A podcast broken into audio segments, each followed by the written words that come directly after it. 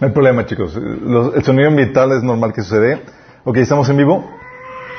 Vamos a, poner ese tiempo en las manos de Dios. A, los que nos están sintonizando, a los que tienen, están viendo o escuchando esto, para que compartan el enlace. Algo que estábamos platicando era que estamos viviendo una época maravillosa donde podemos compartir el mensaje sin necesidad, sin necesidad de viajar a todos nuestros grupos de personas y relaciones que tenemos en las redes sociales y eso es maravilloso. Sí, imagínate, nos ahorramos sudor, eh, gasolina y todo eso para hacer el trabajo misionero. Qué genial. Eh, ok, vamos a poner este tiempo en las manos de Dios. Amado Padre, damos tantas gracias, Señor, por la bendita oportunidad que nos das de reunirnos para alabarte y exaltarte. Señor, eres digno, Señor, toda nuestra alabanza y ahora queremos también disponer nuestro corazón para aprender de ti, para escuchar de ti, Señor, tu palabra. Pero, Señor, que tú nos hables, que hables a través de mí, Señor. Cubre cualquier deficiencia de mi parte y abre nuestros corazones para que podamos recibir tu palabra y esta produzca fruto en abundancia en nuestras vidas, Señor. Te lo pedimos en nombre de Jesús. Ok, este, esta- este mensaje es un recalentado, como otros que ya, ya hemos tenido. Ah, un recalentado que vimos, creo que fue hace cinco años, de mm, impacto generacional. Pero quiero darle un enfoque diferente porque había, hay cosas que el Señor me estaba hablando. De hecho, desde que diciembre o noviembre que tenía este, esta temática, pero pues obviamente se te van acumulando y tienes que postergarlo hasta el día de hoy, 15 de febrero. Feliz cumpleaños, Gus. Ah, y esta temática es muy importante porque quiero que nos volvamos conscientes del tremendo impacto que tenemos a través de las generaciones. Sí. Vamos a ver las maldiciones y bendiciones desatadas por los padres. ¿Sobre dónde? ¿Sobre quién? Sobre los hijos. Sí. ¿Sabes? Vamos a ver, vamos a irnos por un recorrido del anti- de, de algunos pasajes del Antiguo Testamento que nos ejemplifican cómo opera esto, este efecto, tanto de bendición como maldición de- por parte de los padres. Um, y en este, en este eh, eh, travesía que vamos a irnos por el Antiguo Testamento, nos dicen, oye, pero van a ser puros pasajes del Antiguo Testamento, digo, ¿no- ¿aplica o no a nuestras vidas? Sí, sí aplica. De hecho, Pablo nos habla acerca de, cómo opera esto en 1 Corintios 10, del 1 al 11. Fíjate lo que dice. No quiero que desconozcan, hermanos, que nuestros antepasados estuvieron todos bajo la nube y que todos atravesaron el mar. Todos ellos fueron bautizados en la nube y en el mar para unirse a Moisés. Todos también comieron del mismo alimento espiritual y tomaron la misma bebida espiritual, pues bebían de la roca espiritual que los acompañaba y la roca era Cristo. Sin embargo, la mayoría de ellos no agradaron a Dios y sus cuerpos quedaron tendidos en el desierto. Todo eso sucedió para servirnos de ejemplo a fin de que no nos apasionemos por lo malo como lo hicieron ellos. Fíjate cómo empieza a decir, todas esas experiencias y anécdotas que vemos y leemos en el Antiguo Testamento suceden para que nosotros aprendamos a que no ser lo malo. O sea, que aprendamos a escarmentar en cabeza ajena. Se dice que nadie uh, experimenta en cabeza ajena. Dios tiene esperanza de que tú sí. Dice, no sean idólatras como lo fueron algunos de ellos, según está escrito. Se sentó el pueblo a comer y a beber y se entregó al desenfreno. No cometamos inmoralidad sexual como algunos lo hicieron, por el que en un solo día perecieron veintitrés mil. Tampoco pongamos a prueba al Señor como lo hicieron algunos y murieron víctimas de las serpientes. Ni murmuren contra Dios como lo hicieron algunos y sucumbieron a manos del ángel destructor. Todo esto, todo eso le sucedió para servir de ejemplo y quedó escrito para advertencia nuestra, pues a nosotros nos ha llegado el fin de los tiempos. Cuando decimos a la gente que se entrega a Cristo que lo primero que deben hacer es empezar a leer de, desde el Nuevo Testamento, porque vienen los mandamientos del nuevo pacto, que es lo que nos corresponde a nosotros. Pero no decimos que no lean el Antiguo Testamento, al contrario, es, comienza por el Nuevo Testamento porque hay cosas que tienes que poner en práctica de ya, o sea, de ya era para ayer. Pero lo que vas a encontrar en el Antiguo Testamento lo que te, da enseñanzas de cómo opera Dios en su relación con el hombre. Y te enseña principios que nosotros podemos eh, obtener para, para que experimentemos, para que no hagamos lo malo, como dice Pablo. Y luego, como dice aquí en el versículo 11, esto para advertencia nuestra. Para advertencia nuestra. Dice, para nosotros que, ha llegado el fin de los tiempos. Entonces vamos a ver qué advertencias el Señor tiene para nosotros, para nuestra vida. Eso es muy importante. Y lo que quiero platicar es acerca de cómo nosotros podemos desatar las eh, maldiciones sobre nuestra descendencia. ¿Puedes desatar maldiciones? Oh my. Lo sabemos en teoría y tenemos aquí la, la, la, idea media ambigua aquí. Sabemos que eso es eh, cierto porque ya, hemos, ya, la mayoría de aquí ya tomaron un taller de liberación y ahí platicamos algo al respecto. Pero ver los casos y extraer el, cada caso y ver a detalle cómo opera eso te deja muy impresionado. Sí, vamos a irnos por, por, por los diferentes casos. Tenemos varios ejemplos de esto. Te cuentas con Adán. Primer caso ah, de cómo un hombre pudo afectar con su pecado a su descendencia. Es decir, a todos nosotros. todos nosotros. Y vimos la, situación. Dios le había dado la ordenanza, no comas del árbol de la vida, digo, del, del conocimiento del bien y del mal. Y el tipo decidió obedecer la voz de su esposa. ¿Te acuerdas cómo le reclamó Dios? Dice, por cuanto obedeciste la voz de tu mujer, uh, antes que la de Dios. Hijo. Entonces vemos el episodio de ese, ese ese pecado, Génesis 3, 17, que dice, la mujer quedó convencida, vio el árbol que era hermoso y su fruto parecía delicioso, y quiso la sabiduría que le daría. Así que tomó el, el fruto y lo comió. Después le dio un poco a su esposo que estaba con ella, y él también comió. En ese momento se les abrieron los ojos y de pronto sintieron vergüenza por su desnudez. Entonces cosieron hojas de higuera para cubrirse. Este episodio vino a traer consecuencias garrafales en nuestra vida y lo estamos viviendo todavía. Dice Romanos 5 del 14 al 15 y versículo 18, dice, cuando Adán pecó, el pecado entró en el mundo.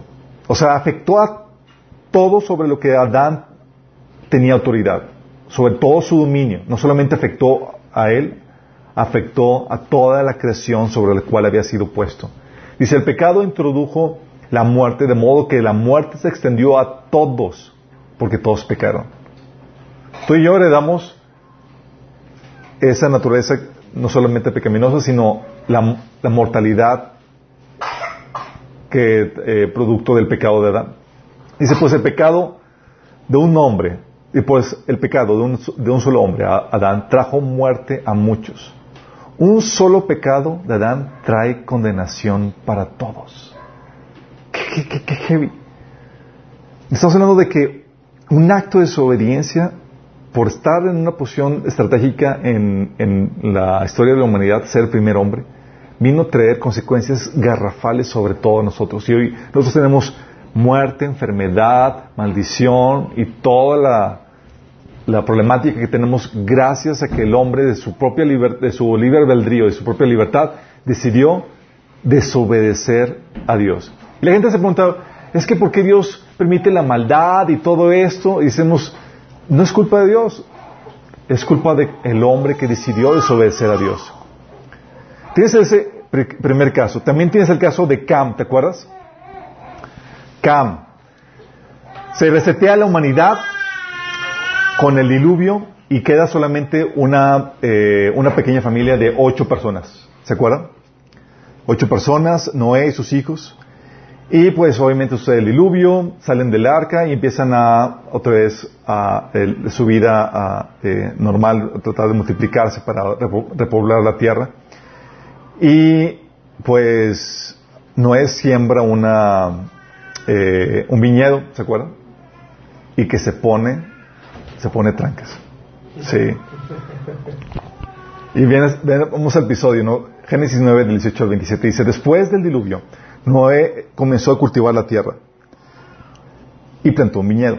Cierto día bebió del vino que había hecho y se emborrachó y estaba recostado y desnudo dentro de su carpa. Estaba fuera de sí. Cam, el padre de Canaán, vio que su padre estaba desnudo y salió a contárselo a sus hermanos. O sea, él por el contexto estaba haciendo burla de su papá de la situación en la cual se encontraba. Entonces Sem y Jafet tomaron un manto, se lo pusieron sobre los hombros y entraron a espaldas a la carpa para cubrir a su padre, mientras los días miraban para otro lado a fin de no ver a su padre desnudo. Cuando Noé despertó de su estupor, se enteró de lo que había hecho Cam, su hijo menor. Entonces maldijo a Canaán, el hijo de Cam. Es interesante. Maldito sea Canaán, quien sea el más inferior de los siervos para con sus familiares. Entonces dijo bendito sea el Señor de Dios de, Sem, y sea Canaán su siervo. Que Dios extienda el territorio de Jafet y que Jafet comparte la prosperidad de Sem y sea Canaán su siervo. La descendencia de, de Cam y Canaán maldecida por un acto de deshonra a, su padre. Qué fuerte, ¿no? Y la consecuencia. Vimos, se saben que, la tierra de Canaán es, fue la tierra que fue dada a conquistar al, pueblo de Israel. ¿Por qué creen que fue dada a, conquistar? Porque sus pecados estaban ya hasta el colmo. Y fíjate lo que dice, hablando de, esta situación. Dice en Deuteronomio 9, del 4 al 5. Cuando el Señor, tu Dios, los haya arrojado delante de ti, no vayas a pensar, el Señor me ha traído hasta aquí por mi propia justicia para tomar posesión de esta tierra. No, el Señor expulsó a esas naciones por la maldad que las caracteriza. De modo que no es por tu justicia ni por la rectitud porque vas a tomar posesión de, tu tierra, de su tierra. No, la propia maldad de esas naciones hará que el Señor tu Dios las arroje lejos de ti. Así cumplirá lo que juró a tus antepasados Abraham, Isaac y Jacob. Si te das cuenta, está diciendo, hey, este, este acto de maldición, este acto de deshonra de los padres, lo que hizo fue a exponer a su descendencia para el operar de Satanás, para que pudiera desviar a toda esa, toda esa generación. Y toda esa generación fue condenada a morir por causa de esa maldición que corría generacional, imagínate. ¿Sí? Otro caso es el caso de Rubén. ¿Se acuerdan quién fue Rubén? Sé con qué era icónico. Lo voy a reprobar en Biblia, chicos. Eso es básico. Noé fue el primer hijo de Jacob. Rubén, ¿qué dije? Dije Noé. Perdón, Rubén. Fue el primer hijo de, de Jacob, del primer hijo de Israel. Y él dice en Génesis 3, 35, 22, que cuando él estaba joven, jovenzuelo, pues se le ocurrió, andaba con toda la, la hormona, todo lo que da, ¿sabes? Y se le ocurrió hacer una tarugada se le ocurrió dormir con una de las concubinas de su papá.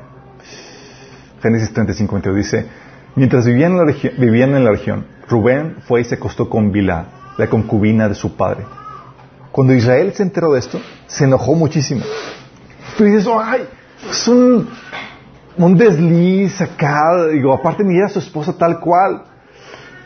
Y estaba joven, estaba adolescente, ¿qué, qué, qué, qué tanta problemática puede haber? Sí, muchos creemos. Bueno, la consecuencia de ese pecado, tú le ves cuando Jacob, en sus últimos, eh, su lecho de muerte, antes de morir, da alguna palabra profética de qué va a suceder con el linaje de cada hijo. Y fíjate lo que ocasionó la tarugada de Rubén. Dice, Jacob llamó a sus, es Génesis 49 del 1 al 4. Jacob llamó a sus hijos y le dijo, reúnanse, que voy a declararles lo que, lo que va a suceder en el futuro. Hijos de Jacob, acérquense y escuchen, presten atención a su padre Israel. Tú, Rubén, Eres mi primogénito, primer fruto de mi fuerza y virilidad, primero en honor y en poder, impetuoso como un torrente, ya no serás el primero. Te acostaste en mi cama y profanaste la cama de tu propio padre. ¿What? Estás diciendo que eh, ese acto de desobediencia condenó al linaje, a la descendencia de, Rubén, a pasar a ser un X entre las tribus de Israel. Y Rubén no figuró para nada dentro de las tribus de Israel. Tú te encuentras a Judá, a los levitas, te encuentras a Efraín, a, los diferentes. Pero Rubén, tú lo ves y dices, pues X, era un cero a la izquierda. Imagínate, o sea, estamos hablando de por un acto de desobediencia en tu juventud, estabas llevándote al traste y condenando a toda una descendencia, el efecto. ¿Te imaginas eso? Y eso fue cuando Rubén estaba de joven. Vamos viendo dices, órale. O sea, todas las tarugadas que he hecho de joven. O sea, va a ir determinando, moldeando a dónde se dirige tu descendencia. Tienes también el caso de Simeón y Leví. Simeón y Leví, ¿sabes? ¿Se acuerdan el, eh, lo que hicieron? Simeón y Leví eran, eran, bien desalmados, eran bien agresivos. Este Jacob les llamaba chacales, pareja de chacales. Imagínate, sí. Eran sus hijos, pero sabían que era eh, cuidado con Simón, Simeón y Leví. Eran de armas, eran sumamente agresivos. Y sucedió que, que eh, Dina, tenían ellos una hermana Dina, que fue violada por un, por un líder de la, de, la población que vivían cerca de la población, cerca donde ellos vivían. Violaron a su hija y pues deshonraron a su hermana y demás. Y, el líder de, el que violó dijo, ¿sabes qué? Pues estoy enamorado de ella y quiero, quiero hacer, enmendar las cosas. Y él en buen plan dice, oye, quiero enmendar, quiero casarme con, con, la, con la chica. Eh, viene el pasaje, el episodio en Génesis 34 del 13 al 30. Fíjate lo que hicieron. Dice, pero como si, Siquem, que había, era el, personaje que había eh, violado a Dina, había deshonrado a la hermana de ellos, Dina, los hijos de Jacob respondieron con engaño a Siquem y amor su padre. Y luego te das cuenta quiénes eran estos que respondieron con engaño. Sí, eran estos dos tipejos, Simeón y Leví. Dice, les dijeron, de ninguna manera podemos permitir, porque él les había, les había propuesto que, le dieran a Dina como esposa. Si de ninguna manera podemos permitirlo, porque tú no has sido circuncidado. Sería una vergüenza de nuestra, que para nuestra hermana casarse con un hombre como tú. Pero hay una solución. Si todos los varones entre ustedes se circuncidan, como lo hicimos nosotros, entonces les entregaremos a nuestras hijas y tomaremos a las hijas de ustedes para nosotros. Viviremos entre ustedes y seremos un solo pueblo. Pero si no aceptan circuncidarse, tomaremos a nuestra hermana y nos marcharemos. Amor, hijo de Siquem, aceptaron la propuesta. ¿Y sabes qué pasó? Todos los hombres de la ciudad fueron circuncidados. ¿Te imaginas circuncidarte de grande? Y sin anestesia y nada. Digo, entonces, los hombres, imagínense. Fíjate lo que dice. Dice, sin embargo, tres días después, aun cuando estaban adoloridos, Sí, es que se, recuperan mucho más lento. Que un bebé, obviamente, se recuperaban. Exactamente. Es, es diferente si considera un bebé que si considera un adulto. Fue un plan con maña. Fue un plan con maña, exactamente. Dice, aun cuando están, dice, cuando aún están adoloridos, dos de los hijos de Jacob, Simeón y Leví, que eran hermanos de Dina, por parte de, de, de padre y de madre, tomaron sus espadas y entraron a la ciudad sin encontrar resistencia. Pues todos estaban adoloridos en cama. Dice, entonces masacraron a todos los varones, entre ellos Amor y a su hijo Siquem, los mataron a espada y después sacaron a Dina de la casa de Siquem y regresaron a su campamento. Mientras tanto, los demás hijos de Jacob llegaron a, su, a la ciudad. Al encontrarlos masacrados, los hombres saquearon las, o sea, no solamente masacraron, saquearon la ciudad porque ahí había eh, eh, se saquearon la ciudad porque ahí habían deshonrado a su hermana, se apoderaron de los rebaños, las manadas, los burros, se llevaron todo lo que pudieron tanto dentro de la ciudad como de los campos, robaron todas las riquezas y saquearon las casas, también tomaron a los niños y a las mujeres y les llevaron cautivos. Después Jacob les dijo a Simón y a Leví, ustedes me han arruinado, me han hecho despreciable entre, todos los pueblos de, de la tierra, los cananeos y los fereceos. Nosotros somos tan pocos que ellos se unirán y nos aplastarán me destruirán, me destruirán y toda mi familia será aniquilada. O sea, pues, no si este tipo de cosas, cuando estás rodeado de puros enemigos o gente que se puede levantar y asociar en contra tuya. Pero ¿ves la, hazaña con la cual hicieron? O sea, no solamente fueron a ejecutar al culpable, es vamos con todos, así de, de, agresivos y violentos ser. Y en la profecía cuando Jacob estaba hablando, este, que estaba dando eh, a, a, ellos, en el hecho de su muerte, habla acerca de Simeón y Leví. ¿Y sabes qué les dice? Dice, Simón y Levi son chacales. Sus espadas son instrumentos de violencia. No quiero participar en sus reuniones ni arriesgar mi honor en sus asambleas. En su furor mataron hombres, por capricho mutilaron toros. O sea, no por diversión, ¿qué hacemos? Vamos a mutilar toros. Maldita sea la violencia de su enojo y la crueldad de su furor. Los dispersaré en el país de Jacob, los, los desparramaré en la tierra de Israel. Fueron condenados a no tener un lugar y está dispersos en todo Israel. Imagínate esa situación. Está diciendo, lo que hice, está, ¿a quién está condenando? ¿A ellos? No. ¿A quién? A toda la descendencia. ¿Te imaginas tú, chin, ya soy hijo de Leví en la torre, pues no me va a tocar? O sea, naces con esa maldición sobre ti. ¿Vas dimensionando? Eso es por, por tonterías que llegaron a ser en su adolescencia. O sea, todavía ni siquiera padres de nada, o sea, antes de, que sus hijos nacieran, estaban siendo estaban afectando ya con sus decisiones a su descendencia. Por eso te dicen, oye, pues eso de, de desatar, porque la temática de hoy está enfocada a los padres, pero no creas, es a todos. Porque estamos hablando de cómo afecta tu descendencia cuando estás aún de soltero, aunque aún antes de que tus hijos nazcan. Estamos viendo lo otro, por ejemplo, era los amonitas y, amonitas y moabitas, dice Deuteronomio 23, eh, del 13 al 6, dice, no se admitirá en la asamblea del Señor a ningún amonita, ni moabita, ni tampoco a sus descendientes hasta la décima generación. Estas naciones no te recibieron con alimento ni agua cuando saliste de Egipto. En cambio, encontraron, contrataron a Balaam, hijo de, Peor, proveniente de lejano eh, Petor, en Aram, para que te maldijeran estos nombrecitos. ¿Qué hicieron? O sea, es prohibido que integres o que asimiles a los amonitas y, moabitas. Imagínate. ¿Por qué? Porque ellos les, los agredieron cuando estaban en el, desierto. ¿Hasta cuándo? Hasta la décima generación. Hasta la décima generación. ¿Y si sabes que, que en David tenía sangre moabita? No sabían. ¿Sí se acuerdan de Ruth? ¿Saben qué era ella?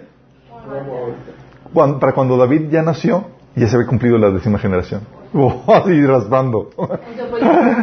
Imagínate. Sí. Pero qué grueso.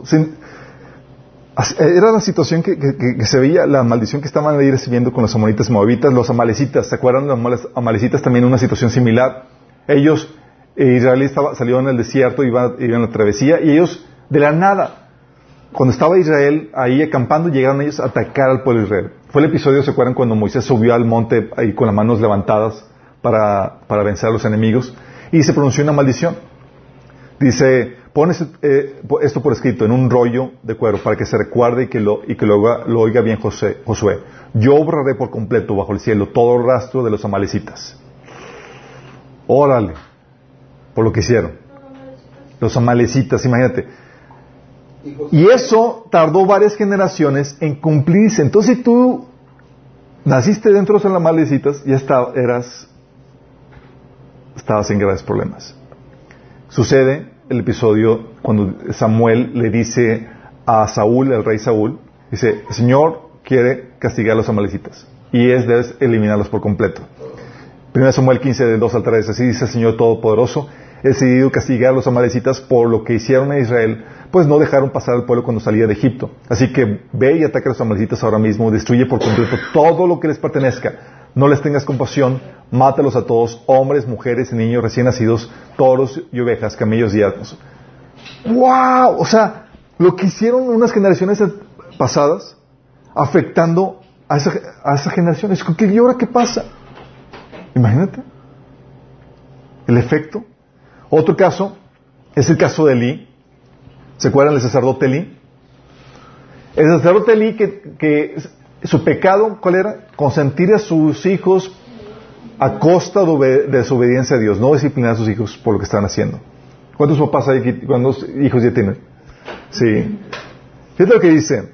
1 Samuel 2 del 12 al 24, 25 te, describe el pecado de, de. Ahora bien, los hijos de Elí eran unos sinvergüenzas que no le tenían respeto al Señor, ni sus obligaciones sacerdotales. Cada vez que alguien ofrecía un sacrificio a los hijos de Eli, enviaban un sirviente con un tenedor grande de tres dientes, mientras la carne del animal, mientras la carne del animal sacrificado aún se cocía. El sirviente metía el tenedor a la olla y exigía que todo lo que, todo lo que se sacara con el tenedor fuera entregado a los hijos de Eli. Así trataban a todos los israelitas que llegaban a asilo para adorar. Algunas veces el sirviente llegaba aún antes de que la grasa del animal fuera quemada sobre el altar. Exigía carne cruda antes de que antes de que hubiera sido cocida para, para poderla asar. ¿Sí? O sea, oye, agarra esa carne para, para comérnosla después, para guardarla. Sí. Si el hombre que ofrecía el sacrificio respondía, toma todo lo que quieras, pero solo después de quemarse la grasa, el sirviente insistía, no, dámela ahora o la tomaré por la fuerza. Así que el pecado de estos jóvenes era muy serio ante los ojos del Señor porque trataban las ofrendas del Señor con desprecio. Ahora bien, Elí era muy viejo, pero estaba consciente de lo que sus hijos hacían al pueblo de Israel. Por ejemplo, sabía que sus hijos seducían a las mujeres que ayudaban a la entrada del tabernáculo. Él les dijo, hijo, he oído lo que la gente dice acerca de las cosas perversas que ustedes hacen. ¿Por qué siguen pecando? Basta, hijos míos. los comentarios que escucho del pueblo del Señor no son buenos. Y fíjate, él estaba en la posición de que él era el sacerdote y sus hijos estaban a cargo de él. Los reprendía, pero no los destituía de su cargo. Sí. Fíjate lo que hacía. Dice, si alguien peca contra otra persona, Dios puede mediar por culpable. Pero si alguien peca contra el Señor, ¿quién podrá, quién podrá interceder?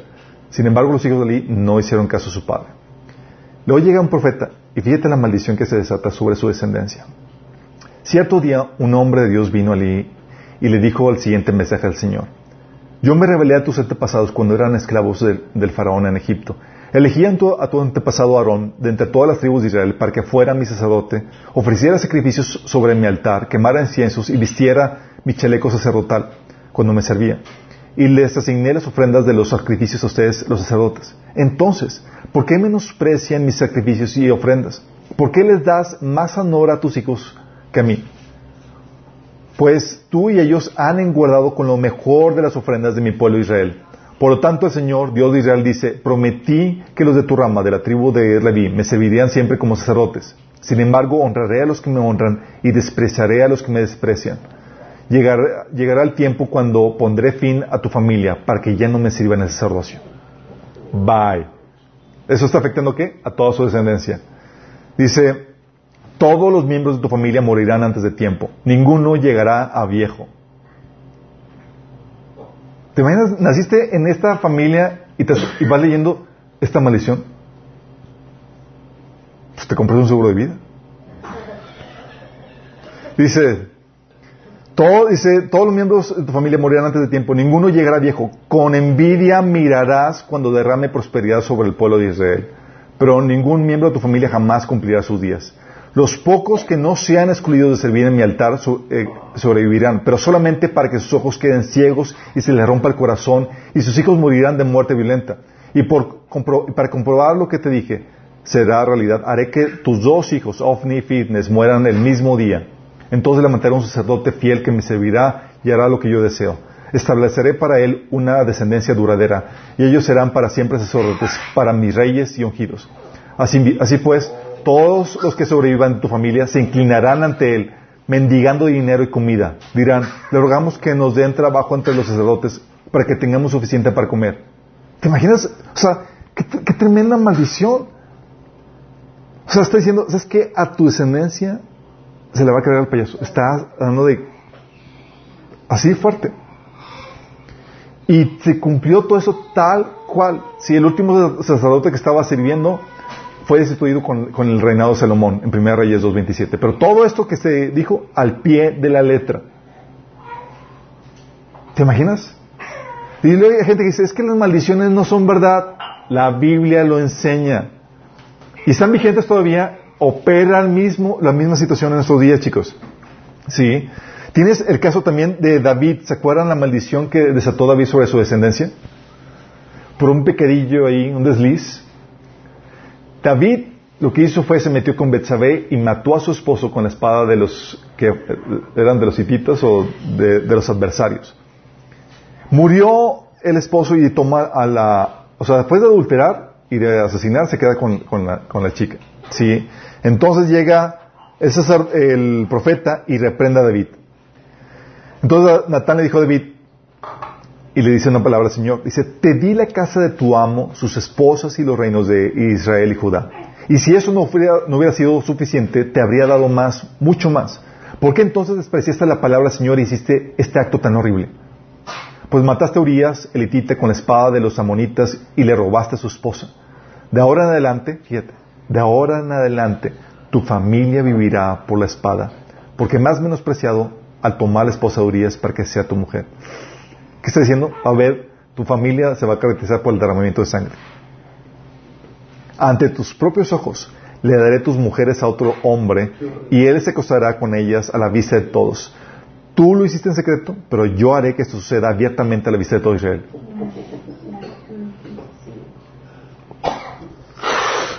Ay, escuchas esto y dices, en la torre.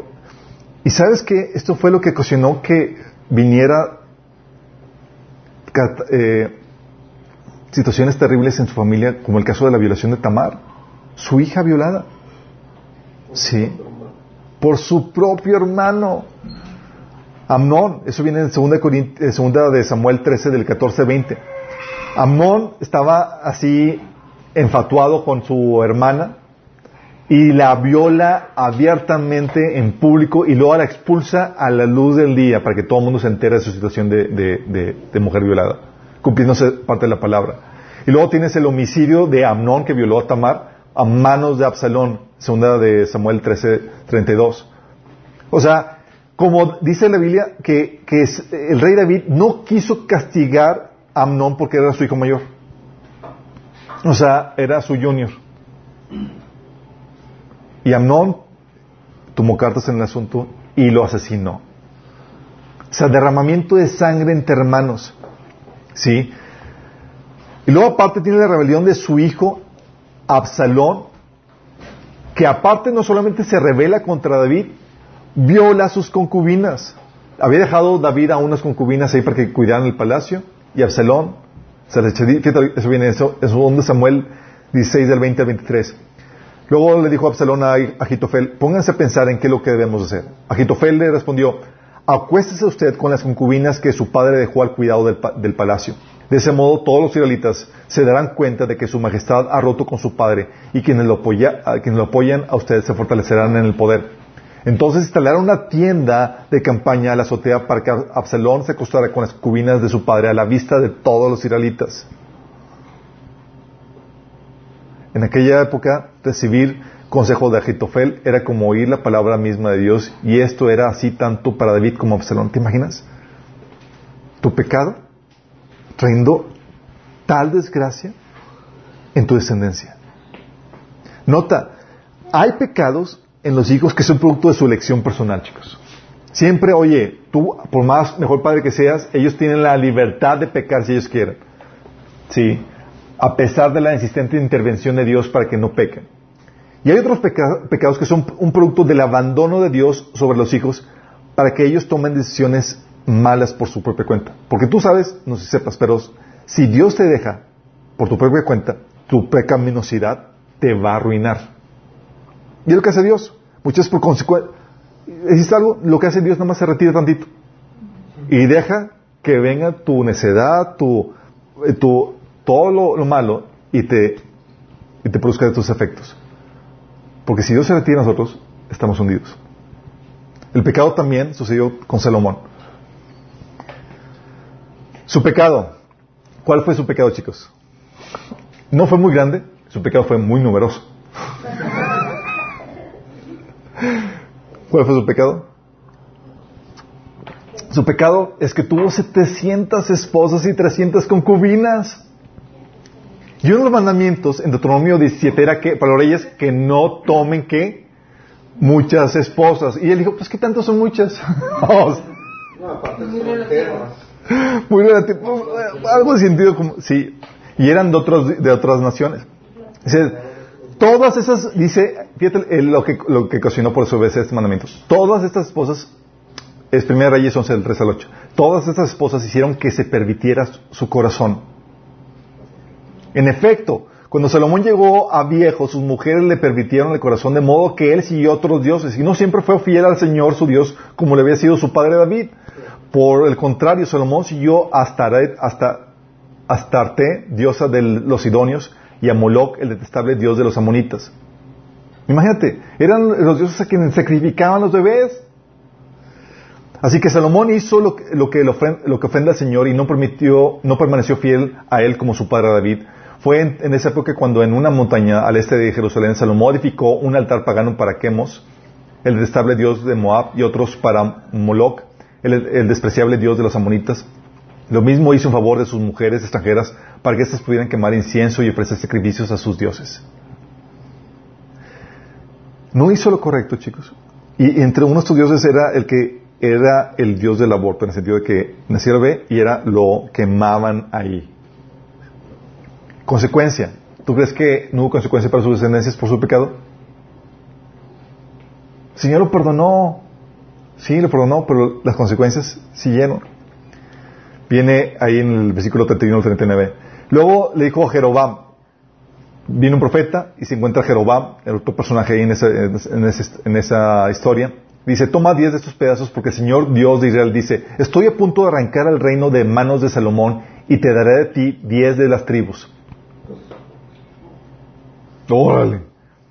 Pero le dejaré una tribu a Salomón por amor a mi siervo David y por amor a Jerusalén, la ciudad que he escogido entre todas las tribus de Israel. Pues Salomón se ha apartado de mí y rindió culto a Astoret, diosa de los sidonios, a Quemos, dios de Moab, y a Moloch, dios de los amonitas. Salomón no ha seguido mis caminos ni ha hecho lo que me agrada, tampoco ha obedecido mis decretos y ordenanzas como lo hizo su padre David. Sin embargo, no le quitaré todo el reino a Salomón por ahora. Por amor a mi siervo David, a quien yo escogí y quien obedeció mis mandatos y decretos, mantendré a Salomón como líder el resto de sus días, pero le quitaré el reino a su hijo. ¿A quién? Chanfle. Tú lees esta profecía y tú eres el hijo de Salomón y dices, estoy en la ruina. Sí, mis ambiciones de extender al reino y llevarlo es... Dice, su hijo tendrá una tribu para que los descendientes de David, mi siervo, sigan reinando como una lámpara, como una lámpara brilla en Jerusalén, la ciudad que he escogido para que sea el lugar para mi nombre. Te pondré a ti en el trono de Israel y gobernarás todo lo que tu corazón desea. Si prestas atención a lo que te digo y sigues mis mandamientos y haces todo lo que yo considero correcto y obedeces mis decretos y mandatos como lo hizo mi siervo David, entonces siempre estaré contigo. Estableceré una dinastía duradera para ti como lo hice con David y te entregaré a Israel. Por causa del pecado de Salomón castigaré a los descendientes de David, aunque no para siempre. Fíjate, por causa del pecado de Salomón, ¿a quién va a castigar? Los descendientes. Los que tenemos hijos, nos pensamos, ay Señor, todas las horas que hice soltero, todo lo que hice. Jeconías, su pecado, era un corrupto de primero. Abusaba de las autoridades, eh, era, oprimía a la gente, no hacía justicia y demás. Eso viene en Jeremías 22 del 1 al 4 y la consecuencia, Jeremías 22 del 30. Esto dice el Señor, que, conste en el acta que este hombre, Joaquín o Jeconías, no tuvo hijos. Él es un fracasado porque no tendrá hijos que le sucedan en el trono de David para gobernar a Judá. O sea, ninguno de los hijos que va a gobernar el trono de David. ¿Y sabes de dónde viene el linaje de, de, de Jesús? De él. ¿Y cómo entonces Jesús no podía reclamar el trono? Pero por parte de José, ¿no? Por parte de José, no. Pero al momento de ser adoptado por José, podía reclamar el trono, porque era, una, era maldición por, eh, de sangre. No era su hijo de sangre, pero su era su hijo adoptivo. Qué grueso. Pero imagínate, estás hablando de que, chin, soy descendiente de Joaquín y tiene una maldición de no puedo reclamar el trono por, por esa maldición. ¿Se acuerdan del siervo de, de Eliseo, Giesi? Su pecado. Oye, llega este Naamán, ¿se acuerdan que fue sanado de, de una lepra? Oye, sanado de lepra, ¿sabes cuánta, cuánta gente se sanaba de lepra en ese entonces? Era prácticamente nulo, no había un medicamento para eso, pero fue sanado milagrosamente por Dios y Naamán le quiere colmar de riquezas a Eliseo. Y Eliseo, no, no, no, te puedes ir en paz. No hace tiempo para, para recibir recompensas. Y, el, y este Giesi dice, híjole, mi amo se, se vio, se muy mal. Entonces fue Giesi tras Naamán y le pide el cobro, sí, le pide una tajada de todas las riquezas que, que le había ofrecido. Va Giesi y las esconde. Y entonces llega con Eliseo así como si nada. Y en 2 Reyes 5 del 26 al 27 dice, ¿No te das cuenta que, de que yo estaba ahí cuando mi espíritu, eh, en mi espíritu cuando Naamán bajó de su carro de guerra para ir a tu encuentro? Nada más te dicen eso y dices, "Ah". estaba ahí Eliseo en su espíritu viendo todo lo que está sucediendo. Dice, ¿acaso es momento de recibir dinero, ropas, olivares, viñedos, ovejas y ganados, sirvientes y sirvientas? Por haber hecho esto, tú y todos tus descendientes sufrirán la lepra de Naamán para siempre. Cuando Giesi salió de la habitación estaba cubierto de lepra, su piel se puso blanca como la nieve. ¿A quién le cayó la maldición? A él y de su descendencia. Ay, ay, ay. La generación de Josías. ¿Se acuerdan la generación de Josías? La generación de Josías estaba en una época donde el pecado es todo lo que había hecho las generaciones anteriores en desobediencia a Dios y rindiendo culto a, otro- a otros dioses. Este Josías había encontrado el libro de ley, lee lo que viene en el libro de ley y estaba en shock al ver que su abuelo, tatarabuelo y bisabuelo habían sido unos paganos adoradores de otros dioses. Y estaba, oh, oh, estoy en graves problemas. Segunda Reyes 22.13 lo que eh, narra es que fue a, pre- a que consulten a Dios para ver si esto es verdad de esas maldiciones que van a venir. Dice, vayan, vayan al templo y consulten al Señor por mí, por el pueblo y por toda la gente de Judá. Pregunten acerca de las palabras escritas en ese rollo que, se encontró. Pues el gran enojo del Señor arde contra nosotros, porque, nos- no- porque nuestros antepasados no obedecieron las palabras de este rollo. Fíjate, dice, nuestros antepasados no obedecieron la- las palabras de ese rollo que dice, el enojo de Dios está sobre quién? Sobre nosotros. No hemos estado haciendo todo lo que dice que debemos hacer. La consecuencia. Fíjate lo que dice el versículo di- 16 al 17. Esto dice el Señor. Sí, traeré desastre sobre esta ciudad y sobre sus habitantes. Todas las palabras escritas en el rollo que el rey de Judá leyó se cumplirán. Pues los de mi pueblo me han abandonado y han ofrecido sacrificios a dioses paganos. Estoy muy enojado por- con ellos por todo lo que han hecho y mi enojo arderá contra este lugar y no se pagará. Vaya esperanza. Sin embargo, le da una palabra de esperanza a José. Le dice, por cuando tú te humillaste, no va a venir en tus tiempos, va a venir a tus hijos. y dices, órale, ¿te das cuenta cómo nuestro pecado tiene efectos tan terri- terribles sobre nuestros hijos? Sí, pero mis hijos no- todavía no nacen, aunque no nazcan. Sí, dice la Biblia, maldición a los que rechazan la palabra de Dios. Oye, ignoras, eres apático de la palabra de Dios, no te interesa leerla, no te, inter- no te interesa escudriñarla. Oseas 4:6, mi pueblo fue destruido porque le faltó conocimiento. Por cuanto desechaste el conocimiento, yo te echaré de- del sacerdocio. Y por porque olvidaste la ley de, de tu Dios, también yo me olvidaré de tus... ¿De quién? De tus hijos, de tus descendientes. O sea, ¿te olvidas de mí? ¿Te olvidas de mí? Ok, yo me olvido de tus hijos. ¿Estamos viendo la dimensión de esto? Por eso dice Salmo 37, 28, la descendencia de los impíos será destruida. ¿La descendencia de quién? Cuando tienes esta situación, dices, oh, oh, ya tengo, o sea, imagínate que viviste una, una juventud muy desenfrenada, dices, ya tengo miedo de tener hijos.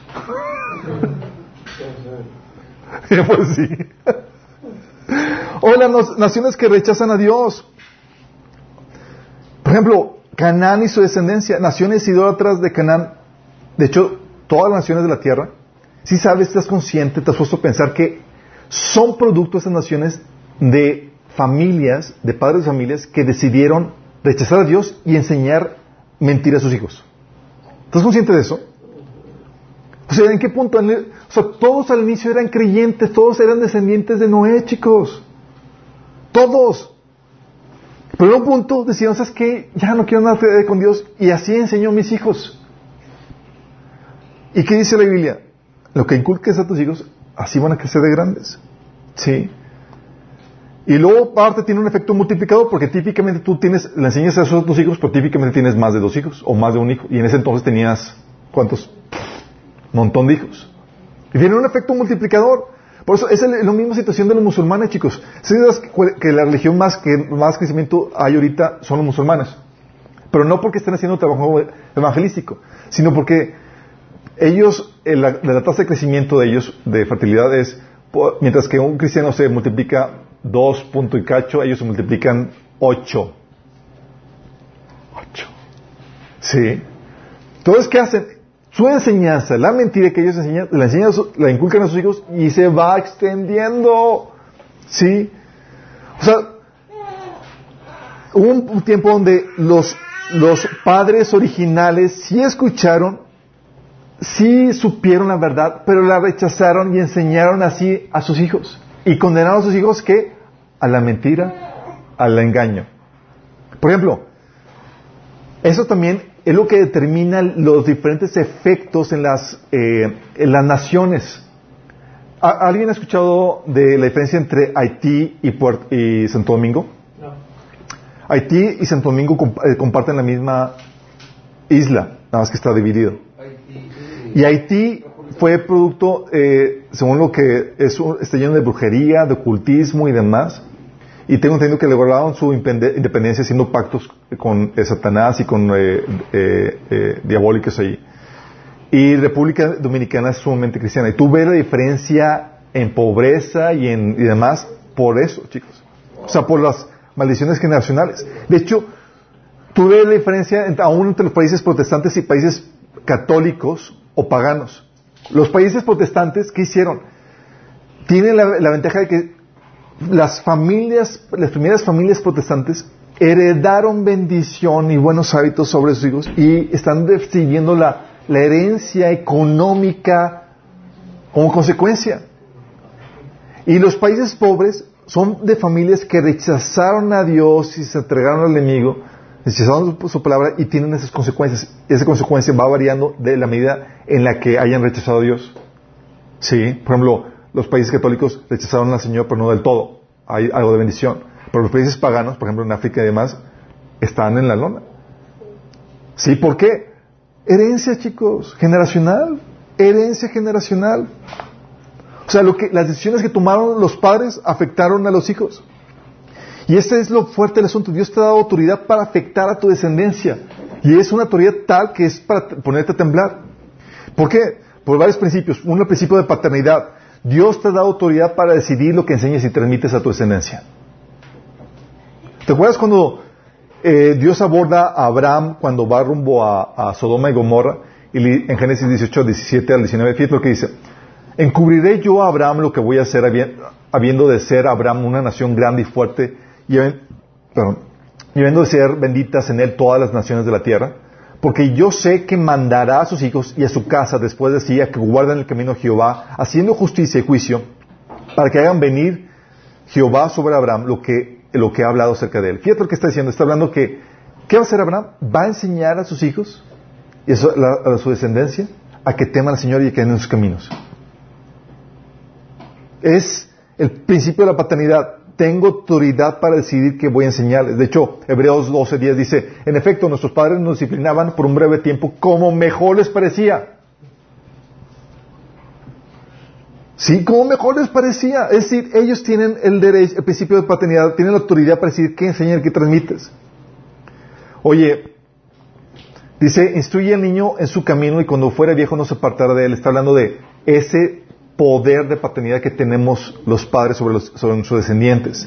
Eso afecta. También el principio de, propiedad. Son tu descendencia. Si sabes que el efecto de ponerle tu apellido, estás hablando que es, estás poniéndole, eh, los haces como parte de tu propiedad. Porque pertenece la familia de quién? De quien lleva el apellido. Sí, define la propiedad. Es algo que, eh, que este, en la Biblia se manejan muchos pasajes, este principio, pero lo puedes ver claro en Génesis cuando este, eh, José le dice a la familia, yo les proveeré alimento porque aún quedan cinco años más de hambre, del contrario, tú y tu familia y todo lo que te pertenece caerán en la miseria. Hablando tú y tu familia y todo lo que pertenece, está hablando de, es parte de, de tu pertenencia. Lo que hace es que Dios deja que tu descendencia, la área sobre la cual te ha dado autoridad, sufra las consecuencias de tus pecados. Déjame aclararte esto. Cada quien es juzgado por sus pecados individuales. La Biblia dice, Ezequiel 18:20, todo el que peque merece la muerte, pero ningún hijo caerá, ca- cargará con la culpa de su padre, ni ningún padre con la del hijo. El justo se le pagará con justicia y el mal- malvado se le pagará con maldad. Está hablando de que a ti no se te puede ser culpable por los pecados de tus papás. Estamos conscientes de eso. Dios te va a juzgar a ti cuando estés delante de Él por lo que tú hiciste. Pero eso no significa que no vas a recibir las consecuencias de lo que tus papás hicieron. ¿Estamos conscientes? Dice Éxodo 25. Dice que Dios dice, no deja, deja que los descendientes, dice, no te inclines ante ellos ni le rindas culto porque yo soy, Señor tu Dios, soy Dios celoso, que no tolerará que entregues tu corazón a otros dioses. Extiendo los pecados de los padres sobre los hijos. Toda la familia de los que me rechazan queda afectada hasta los hijos de la tercera y cuarta generación. ¿Cuántos hijos quedan afectados? Hasta tercera y cuarta generación. O sea, tú estás recibiendo la consecuencia de cosas, decisiones que tomaron tus ascendientes. No se te va a culpar de ello, pero tú estás sufriendo consecuencias.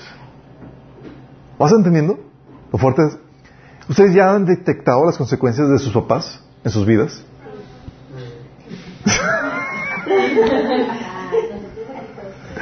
¡Qué fuerte! ¡Qué fuerte!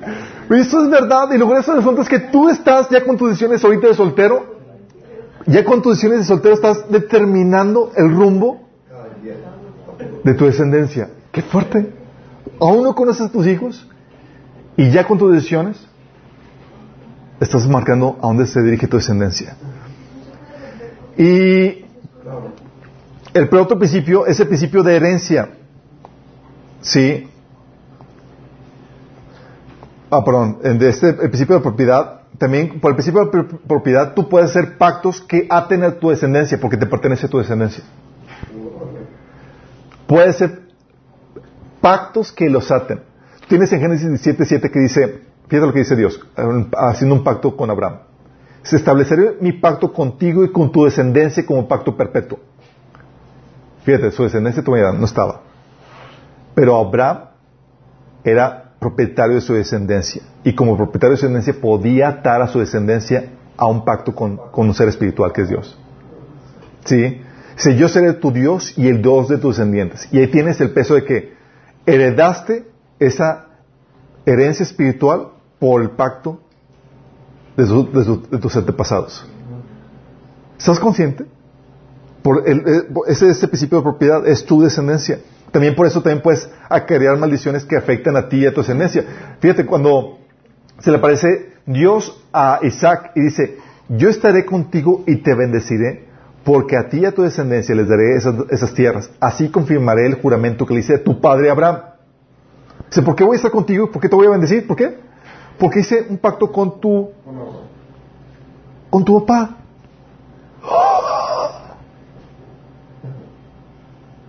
¿Estás consciente? Eso es- nos lleva al principio de herencia. Vas a tener un efecto sobre ellos, vas a tener una, una- vas a heredarles algo con, tus comporta- con, tu, con tu comportamiento. O sea, tu comportamiento va a tener un efecto que marcará el destino de su descendencia. Por eso dice, yo visito la, la maldad de los padres sobre los hijos hasta la tercera y cuarta generación. Vas a heredarles. Aún basado en el comportamiento que tienes desde tu niñez o tu juventud. Como el caso de, Rubén, el caso de Simeón, el caso de Levi.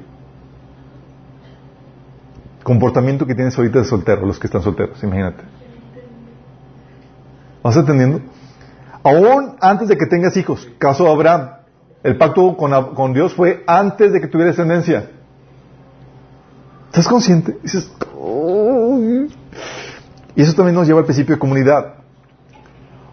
Formas parte de un linaje de sangre, de una familia. Dios no te ve solo a ti, sino a tu ascendencia y tu descendencia. Te ve como una parte de un linaje, como un equipo. Su visión, por eso vas a encontrar en Dios que nunca ha sido afectarte, afectar individuos. Te afecta a ti, te ve a ti, cierto. ¿Pero qué crees? Cuando te ve a ti, ve el panorama completo. Ve tus- a, a tu ascendencia y ve tu descendencia. Ve comunidades de personas. Por eso los israelitas, ¿sabes qué hacían? Confesaban sus pecados de forma corporal. Dice Levítico 26, 40. Y confesarán su iniquidad y la iniquidad de sus padres. ¿Por qué? Pues ellos que formas parte del mismo equipo, mi chavo. Sí, no eres, no eres un ente solo aislado. Naciste en un linaje, en una familia y eres parte de. Y tu equipo, tus ascendientes lo llevaron a perder. ¿Vamos viendo? Qué heavy, ¿no? Formas en las que vemos dicha afectación, chicos. Por ejemplo, sus pactos celebrados o bases legales otorgadas, como el caso de Abraham que habíamos dicho, que Dios dice, celebró este pacto perfecto contigo y tu descendencia. Puedes atar a tu, a tu descendencia. También afecta llamados y ministerios. Tiene este caso del ministerio de Aarón, el que sus descendientes heredaban el oficio de sacerdotes. O el ministerio de David, digo, el, linaje de David, que sus descendientes heredaban qué? El reino. La capacidad de gobernar. También afecta los efectos por medio de la crianza. Dice, dirige a tus hijos, a tu hijo, a tus hijos por el camino correcto, y cuando sean mayores no los abandonarás.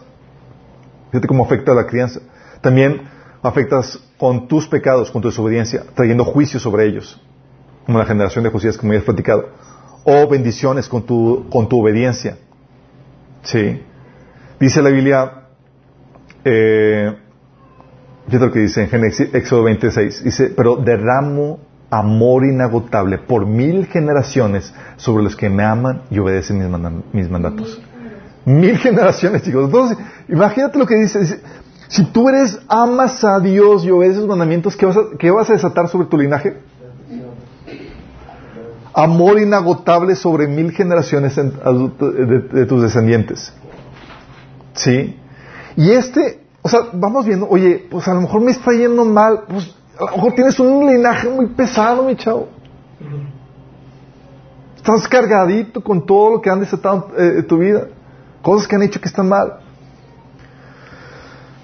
La idea es que tú teniendo ese poder, te concientices de ese poder y viva responsablemente para que desates bendiciones sobre tu descendencia. Tú tienes la capacidad de revertir esto y puedes desatar bendiciones como lo hizo Abraham. Abraham tuvo un efecto sin precedente sobre su descendencia. Impresionante. Él acumuló bendiciones con sus acciones. Bendiciones que afectaron a toda su descendencia. Uno, por ejemplo, atendió el llamado de Dios. Deja tu tierra, tu parentela, y vete a la tierra que te voy a enseñar. ¿Quién hace eso en su sano juicio? ¿Cuál tierra? Ve y te la enseño. ¿Sí? Atendió el llamado de Dios. Atendió su llamado. Génesis 12, del 1 al 3, habla acerca de eso. Le creyó a Dios cuando le dijo, vas a tener descendientes. Génesis 5, del 5 al 6, dice, le creyó a, a Jehová y le fue tomado por justicia. Y le dijo, ¿sabes qué? voy a heredarte esta tierra a tu descendencia. Y Abraham, lleno de fe, le, aceptaba, le creyó a Dios.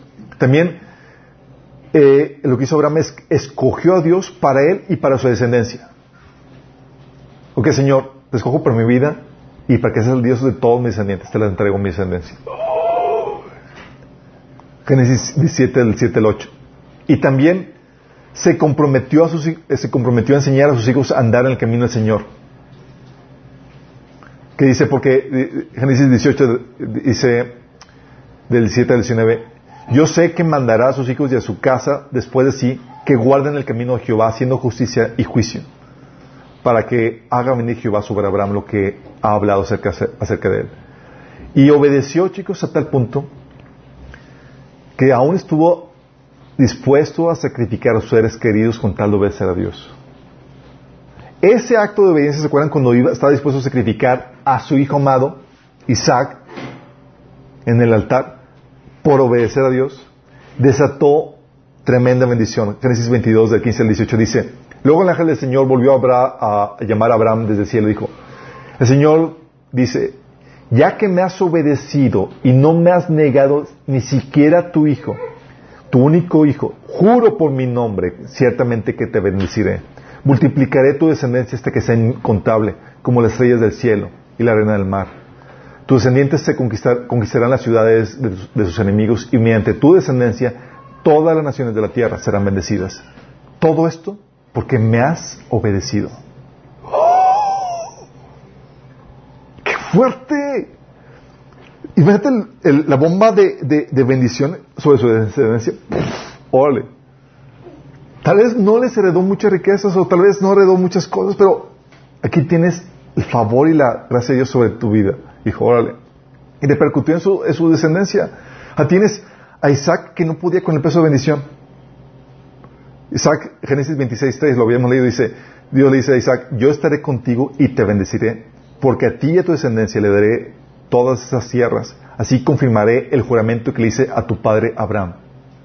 Fíjate que Dios venga a ti, oye hijo, te voy a, pues tengo que bendecirte porque tu papá fue muy fiel conmigo. ¿Qué onda con eso? O con Jacob. ¿Se acuerdan cuando se le apareció a Jacob? Estamos hablando ya del nieto de Abraham.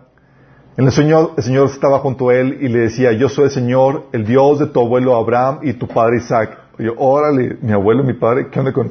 Dice, a ti, o Jacob, y a tu descendencia le daré la tierra sobre la que estás acostado. Tu descendencia será tan numerosa como el polvo de la tierra. Te extenderás de norte a sur y de oriente a occidente, y todas las familias de la tierra serán bendecidas por medio de ti y de tu descendencia. Yo estoy contigo, te protegeré por donde quiera que vayas y te traeré de vuelta a esa tierra. No te abandonaré hasta cumplir todo lo que te he prometido. ¿Qué hizo Jacob, chicos? ¿Hizo algún mérito, algo para recibir esto? ¿Qué hizo? Ser hijo de Abraham. El que lo hizo todo fue Abraham en su trato. Él fue el que dio el paso de fe, aceptó el llamado de Dios, el que obedeció, el que fue fiel. ¿Estás consciente? Y muchas veces queremos, chicos, nosotros como padres bendecir a nuestros hijos con unas meras palabras, que son buenas. Hijo, Dios te bendiga. Y queremos que los bendiga, pero no, va más allá. Es, oh, si tú eres tu hijo y Dios ya sabes eso, y papá, ¿quieres bendecirme? Bien, obedece, Señor. ¿Qué pasó? Pues sí. Porque esas meras palabras por sí mismo no tienen efecto. Dice la Biblia, la Biblia enseña que la maldición sin causa no, no, no prevalece. Lo mismo es con la bendición. Si no hay causa que desate esa bendición, no va a prevalecer. Entonces, hijo, padre, ¿quieres bendecirme? Desátame la bendición. Sé fiel con el Señor. ¿Qué estás haciendo para desatar la bendición? ¿Sí? Y luego, por causa de esa bendición, eh, ocasionó que, que el pueblo de Israel fuera salvado del exterminio. ¿Sí? Fíjate lo que dice Levítico 26. um, bueno, primero, ocasionó que el pueblo de Israel recibiera la tierra prometida a pesar de no ser una nación muy justa. Dice Deuteronomio 9 del 5 al 6. 9 del, sí, 9 del 5 al 6. No es, por es- no es porque seas tan bueno, porque tengas tanta integridad, que estás a punto de poseer la tierra de, de- de las naciones de Canaán. El Señor tu Dios expulsará a esas naciones de tu paso a causa de la perversidad de ellas y para cumplir el juramento que le hizo a, su- a tus antepasados Abraham, Isaac y Jacob. ¿Por qué les va a dar la tierra? Para cumplir el juramento dado a su ascendencia. O sea, por la, fidelidad de Abraham ocasionó que su descendencia pudiera heredar una tierra. Y por la fidelidad de Abraham salvó al pueblo, a su descendencia, del exterminio. Segunda Reyes 13, 23 dice, y sin embargo el Señor tuvo misericordia de ellos, o sea, no los exterminó al pueblo de Israel, por causa del pacto que había hecho con Abraham, Isaac y Jacob. Se compadeció de los israelitas y los preservó. Y hasta el día de hoy no ha querido destruirlos ni arrojarlos de su presencia. ¿Por qué? ¿Por su pacto con quién? Abraham, por eh, su pacto con Abraham, Isaac y Jacob. Y eso se repite en Miqueas 7, Jeremías 33, Levítico 26, 44. Imagínate, tal punto de que Dios se les dije, sabes que no te voy a dar lo que te mereces, te mereces que te extermine, pero tienes, estás heredando bendición de tu pasado Abraham. ¿Qué, ¿Te imaginas el tre- tremendo peso de bendición? Y a, a tal punto, a tal punto que por causa de la obediencia de Abraham, Dios a su descendencia les mostraría una preferencia especial por otras naciones. O sea, ¿por qué es una nación especial? ¿Qué hicieron ellos? Ellos nada, chicos. Ellos lo que hicieron es simplemente fue recibir la bendición desatada por uno de sus ascendientes. Dice Mateo 15 del 21 22, Jesús envió a los doce con las siguientes instrucciones, no vayan entre los gentiles ni entren en ningún pueblo de los samaritanos, vayan más bien con las ovejas des- descarriadas del pueblo de Israel. ¿Por qué esa preferencia? Por amor a su ascendencia. Y tú puedes ver eso puedes ver que, que el caso de la sirofenicia, ¿se acuerdan que la sirofenicia estaba pidiéndole un milagro a Jesús? Le estaba rogando que liberara a su hija y el Señor dijo, no puedo, tengo que primero atender a, mis- a los hijos antes de dar a los perrillos. En donde que había preferencia, ¿por causa de qué? De los descendientes, chicos. Sí, había un pacto, eran VIP por causa de la fidelidad de Abraham. Sí. Y luego te encuentras en Mateo 11:20, donde ellos se hubieran arrepentido, igual en Sodoma. Y la pregunta es, la más lógica es, ¿por qué no lo hizo el Señor? Sí. ¿Y por qué ahí sí? Bueno, le hizo esos milagros y esas manifestaciones especiales por consideración a su, a su descendiente Abraham. Incluso, chicos, por causa de, de, de, esa fidelidad de Abraham, su descendencia se a convertir, convertir en el canal de salvación para el mundo. Dice Juan 4:22. Ustedes los está hablando Jesús, dice, ustedes los samaritanos saben muy poco acerca de quién, de aquel a quien adoran, mientras que nosotros los judíos conocemos bien a quien nos adoramos, porque la salvación viene por medio de los judíos. ¡Ah! O sea, qué privilegio, porque ese monopolio de que al otro ah, hubo uno que fue fiel. Afectó con su amor y fidelidad a toda su descendencia, marcándola. Y eso le ha marcado tal punto que aunque Israel se ha desviado, Dios no ha dejado de tratar con Israel al punto de que le va a traer de vuelta a una completa restauración. ¿Por qué? Por amor a Abraham. Dice Romanos 11 del 25 al 28. Hermanos, quiero que entiendan este misterio para que no, se vuelvan presuntuosos. Parte de Israel se ha endurecido y así permanecerá hasta que haya entrado la totalidad de los gentiles. De, esta manera todo Israel será salvo, como está escrito. El Redentor vendrá de Sión y apartará de Jacob la impiedad. Y este será mi pacto con ellos cuando perdone sus pecados. Entonces va a restaurar que el Evangelio los israelitas son enemigos de Dios por bien de ustedes. Pero si tomamos en cuenta la elección, son amados por causa de los patriarcas. ¿Por causa de quién? Los patriarcas, oye, a tal punto repercutió el amor y fidelidad- fidelidad de Abraham, de Isaac y Jacob que marcó a toda la descendencia, a tal punto, porque ha vuelto y tal cosa, por Abraham. No son muy buenos por Abraham. Igual David, chicos, acumuló bendición por, por su amor y fidelidad a Dios. ¿Se acuerdan cuántas veces tuvo la oportunidad de vengarse contra Saúl, pero por temor a Dios no lo hizo? Oportunidades para matar a Saúl y hacer mal.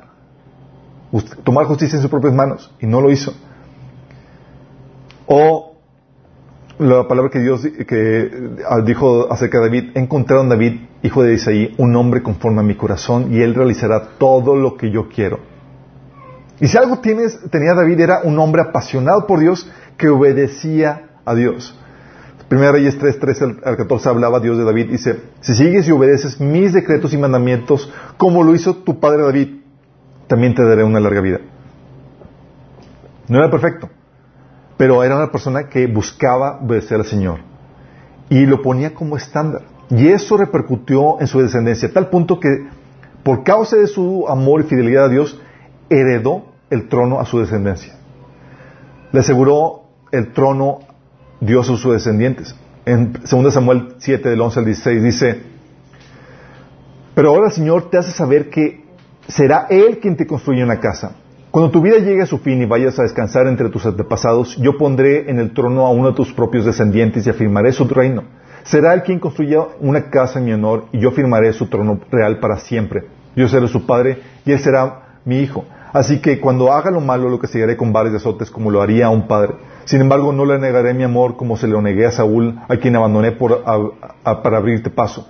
Tu casa y tu reino durarán para siempre delante de mí y tu trono quedará establecido para siempre. ¡Qué grueso!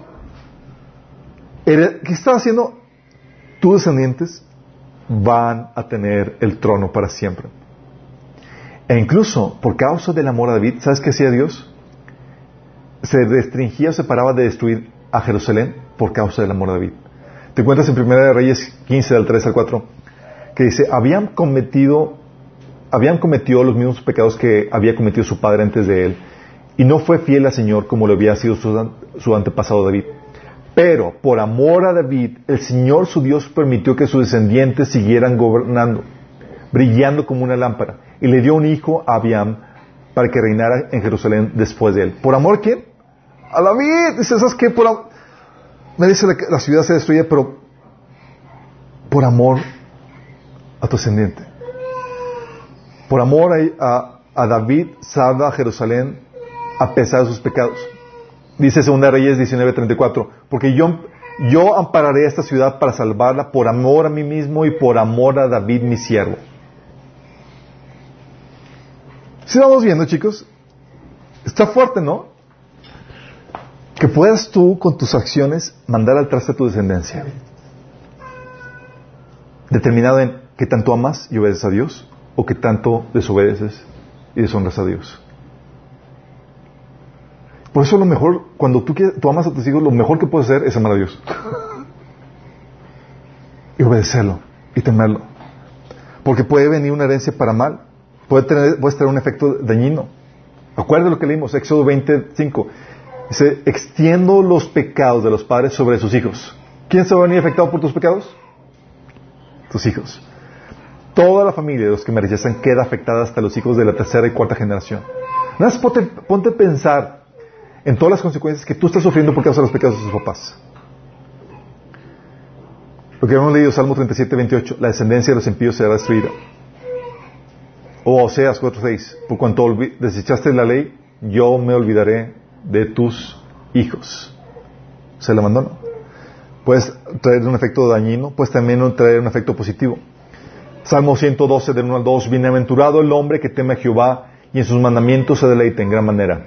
Su descendencia será poderosa en la tierra. ¿Quién? Su descendencia. Dice, la generación de los rectos será bendita.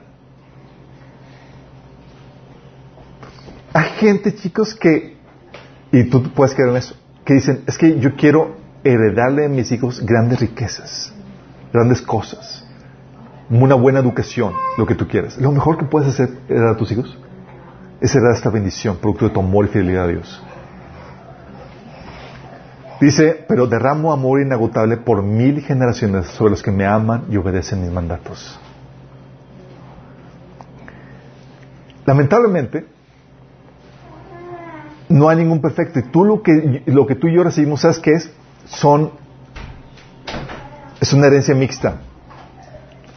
Recibimos efectos buenos con, con hermano. Y eso lo ves con, con Robam. ¿Te acuerdas de Robam, el hijo de Salomón? Él, pobrecito, recibió el efecto de la desobediencia de Salomón y el efecto de la obediencia de David. ¿Qué es lo que dice? En 1 Reyes 11, del 31 al 39. La maldición heredada por Salomón. Escucha. Luego le dijo Jeroboam, toma diez de, de esos pedazos porque el Señor, tu Dios, el Señor Dios de Israel dice, estoy a punto de arrancar el reino de manos de Salomón y te daré a ti diez de las tribus. Pero le dejaré una tribu a Salomón por amor a mi siervo David. Sí. Fíjate, va a quitar diez tribus por causa de la obedi- desobediencia de quién? De Salomón. Y voy a dejar una por causa de la obediencia de quién? De David. Viendo el efecto de ambos padres. Es que por causa de la obediencia de tu abuelito, ahí te va. Pero la desobediencia de tu papá, órale, quítame también te va. Tienes la bendición heredada de David y la maldición heredada de Salomón. Qué bien, ¿no?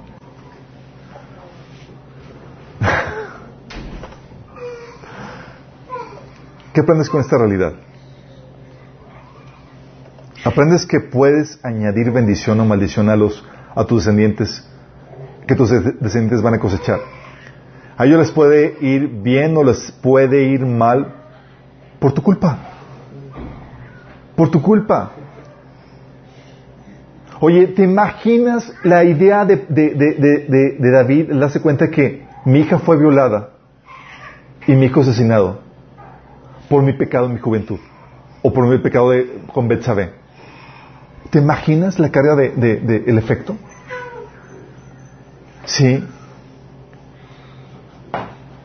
O sea, tu destino está marcado también por lo que ha hecho tu ascendencia. Dices, en la torre mis abuelos y mis papás estaban metidos en cosas terribles. problemas, habilidades, bendiciones, llamados, tú los heredas. O sea, ¿qué hizo tu abuelo? ¿Qué hizo tu abuelita? ¿Cómo eran, cómo eran tus descendientes? Oh, su mecha. A ambos lados, al lado del papá y al lado de la, de, la mamá. ¿Sí? Por eso, lo mejor que puedes hacer por tus hijos, ¿qué es, chicos?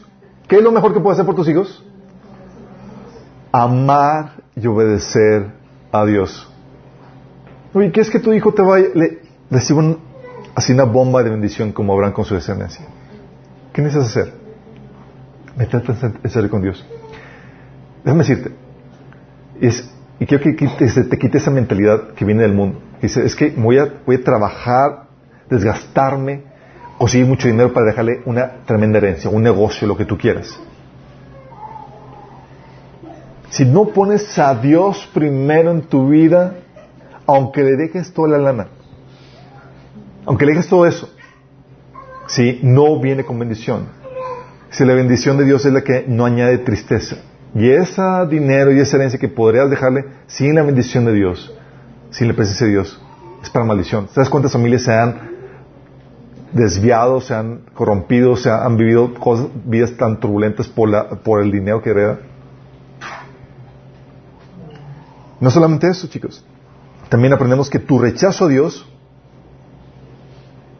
puede causar la ruina en esta vida y su condenación en el infierno a tu descendencia. ¿A qué me refiero con esto? ¿Te ha tocado que invitas a familias a que conozcan al Señor? Y oye, vente, conozcan al Señor. Y son padres de familia, niños chiquitos. Y dicen, no, no me interesa. Y cuando están rechazando a ellos, lo están rechazando para ellos y para quién? Para sus hijos. Para ellos y sus hijos. Entonces ellos lo rechazan para ellos y también llevando y conduciendo a sus hijos a una vida apartada de Dios. Acuérdate, ¿tú crees que los, que, los musulmanes se subieron así? No, porque sí, se les compartió el Evangelio. A una generación que, que rechazó el Evangelio y aceptaron la mentira. Y a sus descendencias, órale, toda la mentira. Y condenado a toda la descendencia a eso. Porque si persistes en tus ideas, aún eh, siguiendo una religión, un líder, una tradición antes que seguir Jesús su palabra, llevas al traste a, tus, a tu descendencia. También tu actitud y compromiso para con Dios va a afectar tu descendencia. ¿Qué tanto te metes en serio con Dios? ¿Qué tan obediente, qué tan disciplinado, qué tan qué tanto buscas al Señor?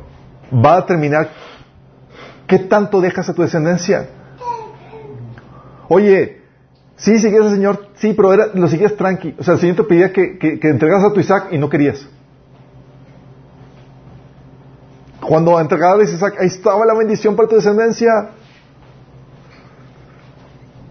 Sí, tu apatía, tu ignorancia, tu falta de compromiso, tu mediocridad puede llevar hasta, generaciones. Y luego, aparte, imagínate, o sea, le va mal a tu hijo, se mete en problemas, hereda cosas que, están mal, no te pueden ni siquiera resentir por, su, por, por lo sucedido a tu, a tu hijo, a tus, a tus nietos y demás. ¿Por qué? Hay gente que se quiere, que se resiente por lo que vivieron. ¿Sí? Y es, déjame decirte, la, solución no es que te resientas, porque le añades más desobediencia. Dios dice que perdones. Y si no perdonas, pues estás añadiendo más desobediencia a, tu vida para que repercuta a tu descendencia. O sea, es perdonas y te pones en orden tu vida. Dice la Biblia, la gente arruina su vida por su propia necesidad y luego se enoja con el Señor. ¿Sí? Oye, te enojas porque, imagínate en la situación de, David, la situación tan, tan problemática. Mi hijo asesinó a otro hijo. Entre ellos. ¿Te resientas con tu hijo? No puedes. Es, ¿yo qué hice? Yo lo desaté con mi desobediencia. Señor, perdóname y te ordenas con Dios. ¿Sí? ¿Estamos entendiendo la, dimensión de, esto? Aunque no lo veas, chicos, aunque no tengas a tus hijos o no hayan nacido todos tus hijos, tú ya los estás afectando. ya los estás marcando.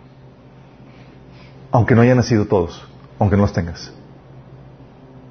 ¿Amas a tu hijo? Fíjate qué grueso, ¿no?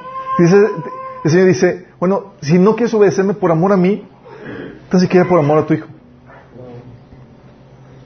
De perdis. De perdis. Y la pregunta que algunos tienen, y se quedan rumiando esa pregunta en su cabeza, oye Alberto, pero ¿qué no en Cristo se corta con eso y se paran las maldiciones?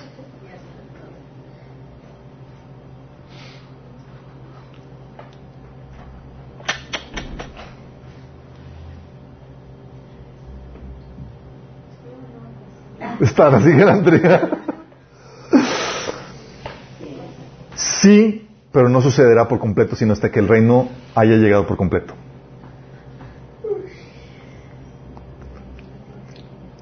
En el Inter sigue sufriendo enfermedad y muerte y naturaleza pecaminosa heredado por la desobediencia de quién? De Adán. En el Inter sigue sufriendo la desobediencia y la maldición de Adán. A pesar de que Cristo recibió el castigo y la maldición por nosotros. En el Inter sigue sufriendo las consecuencias de las malas decisiones de tus padres y tus abuelos y bisabuelos.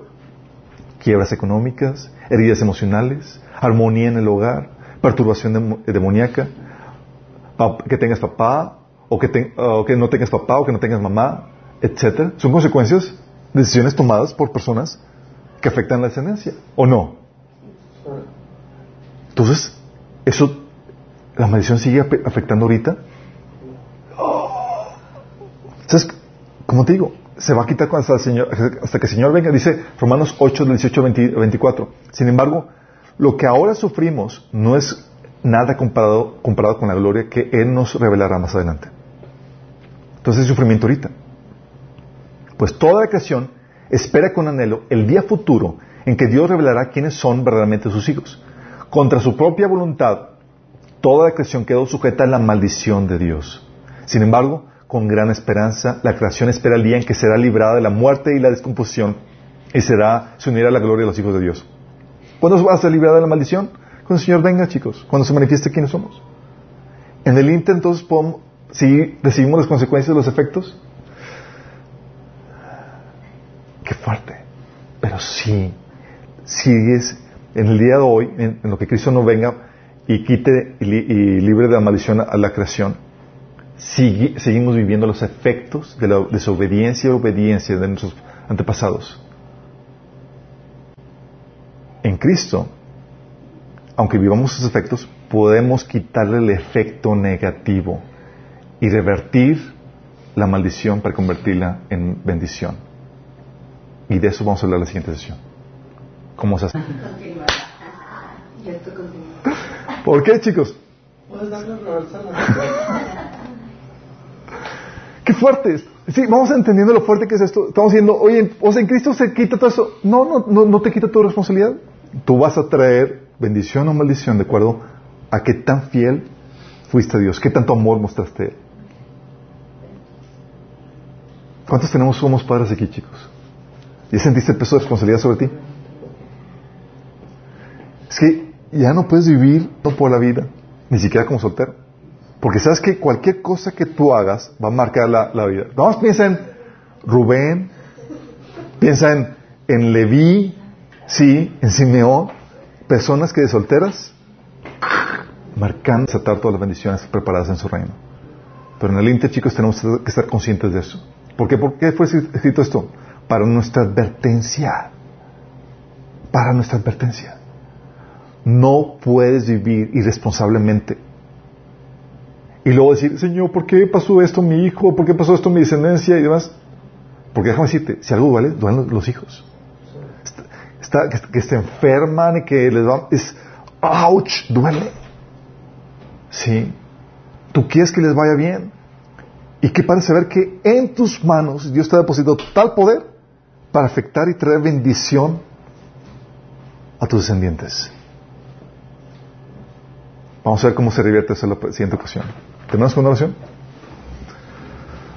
Amado Padre, damos tantas gracias, Señor, porque Con tu palabra nos da sabiduría y entendimiento para poder comprender, Señor, el tremendo efecto que podemos tener sobre nuestros descendientes.